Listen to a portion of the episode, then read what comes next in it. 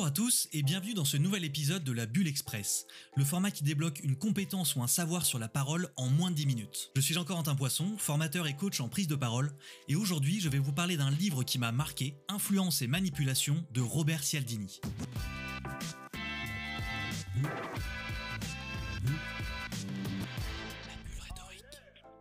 Comprendre les mécanismes de l'influence et de la manipulation est crucial, que ce soit pour décrypter les techniques utilisées par les autres ou pour améliorer nos propres compétences en communication et en persuasion. Car oui, l'influence peut être utilisée de manière positive pour encourager les autres à prendre des décisions qui servent leurs intérêts. Mais méfiez-vous de la manipulation qui vise l'intérêt du manipulateur au détriment de la personne manipulée. Alors installez-vous confortablement, prenez de quoi noter et c'est parti.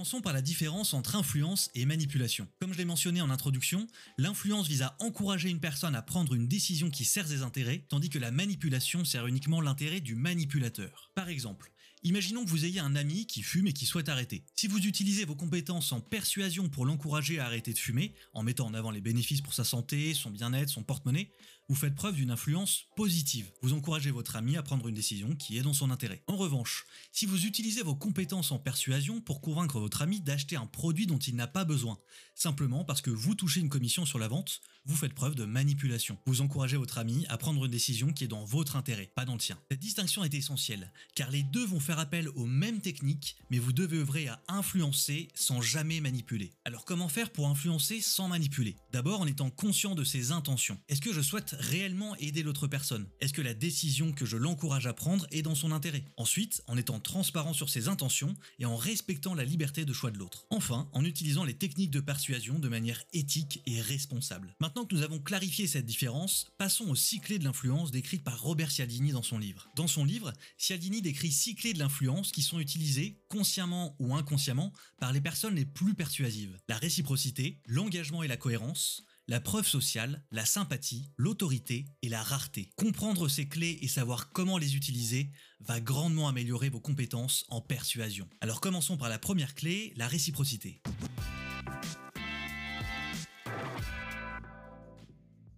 Le principe de la réciprocité, c'est celui qui fait que les gens se sentent obligés de rendre l'appareil lorsqu'on leur donne quelque chose. C'est un principe très puissant qui est ancré dans notre nature humaine. Nous n'aimons pas être redevables à quelqu'un, donc nous cherchons à rendre l'appareil dès que possible. Par exemple, si un collègue vous offre un café, vous vous sentirez probablement obligé de lui rendre l'appareil d'une manière ou d'une autre, que ce soit en lui offrant un café à votre tour, en l'aidant sur un projet, etc. Conseil pratique.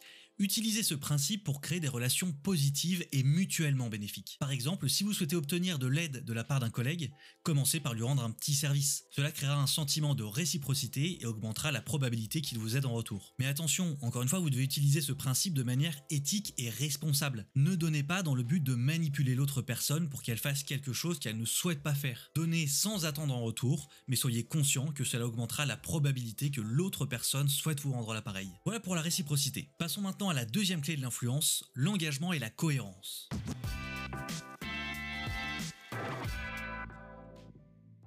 Les gens aiment être cohérents avec ce qu'ils ont déjà dit ou fait. Une fois que nous avons adopté une position, fait une promesse ou pris une décision, nous avons tendance à nous y tenir, même si ça n'est pas dans notre intérêt. Par exemple, si vous vous engagez publiquement à faire du sport tous les jours, vous serez plus enclin à le faire, même les jours où vous n'en avez pas envie, simplement parce que vous avez pris cet engagement publiquement. Vous pouvez donc engager une personne dans une grande action en lui faisant d'abord réaliser une petite action qui va dans le même sens mais lui coûte peu. Conseil pratique, obtenez un engagement public pour augmenter la probabilité d'une action. Si vous souhaitez encourager quelqu'un à adopter un comportement particulier, demandez-lui de prendre un engagement public, par exemple en le partageant sur les réseaux sociaux, en à des amis, etc. Ça augmentera la probabilité qu'ils tiennent cet engagement. Voilà pour l'engagement et la cohérence, et passons maintenant à la troisième clé, la preuve sociale.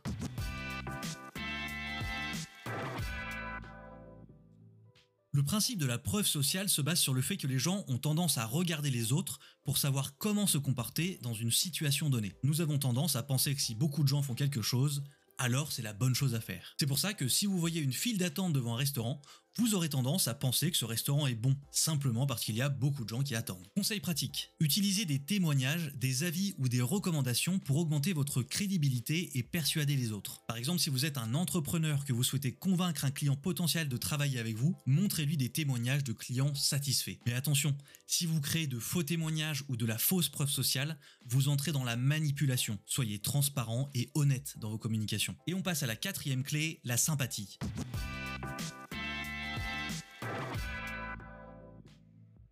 Peut paraître évident, mais nous avons tendance à dire oui aux personnes que nous aimons ou auxquelles nous nous identifions. Plus nous apprécions quelqu'un, plus nous sommes susceptibles d'être influencés par cette personne. Par exemple, nous sommes plus enclins à acheter quelque chose à un ami ou à une personne que nous apprécions, même si nous n'avons pas réellement besoin de ce produit. Conseil pratique, soyez authentique, montrez de l'intérêt pour les autres et établissez des relations positives. Plus les gens vous apprécient, plus ils seront enclins à vous écouter et à être influencés par vous. Mais ne feignez pas l'intérêt ou l'amitié dans le but de manipuler les autres. Soyez sincère et authentique dans vos interactions. Qui nous amène à la cinquième clé, l'autorité.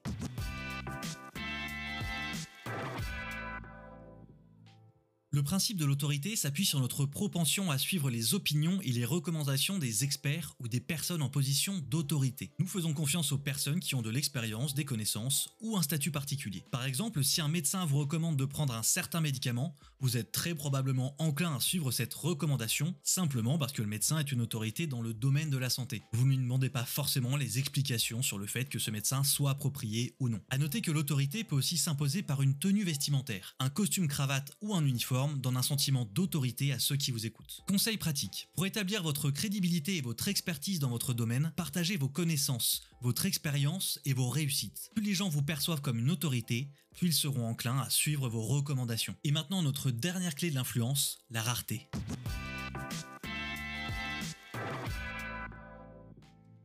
Les gens attribuent plus de valeur aux choses qui sont rares ou difficiles à obtenir. Nous avons tendance à désirer ce qui est limité ou en quantité limitée. Si un produit est en édition limitée ou s'il y a une offre spéciale qui se termine bientôt, nous sommes plus enclins à l'acheter simplement parce que nous ne voulons pas manquer cette opportunité. C'est tout le principe du fameux FOMO, Fear of Missing Out, la peur de manquer une opportunité. Conseil pratique, mettez en avant l'exclusivité ou la valeur unique de ce que vous proposez. Par exemple, si vous êtes un entrepreneur et que vous proposez un service, mettez en avant ce qui vous distingue de vos concurrents et pourquoi votre offre est unique. Avant de terminer, je veux vraiment insister sur l'importance de l'éthique dans l'utilisation de ces six principes. L'influence est un outil puissant qui peut être utilisé pour le bien ou pour le mal. Il est de notre responsabilité de l'utiliser de manière à encourager des décisions positives et bénéfiques pour tous. Je vous invite également à lire le livre Influence et manipulation de Robert Cialdini pour approfondir ces concepts et découvrir de nombreux exemples concrets et des conseils pratiques. Enfin, n'oubliez pas que l'influence est une compétence qui se développe avec la pratique. Alors mettez ces conseils en pratique, observez les résultats et ajustez votre approche en conséquence. Merci d'avoir écouté cet épisode. Si vous l'avez trouvé utile, n'hésitez pas à le partager avec vos amis et à vous abonner à ce podcast pour ne manquer aucun épisode. Allez, ciao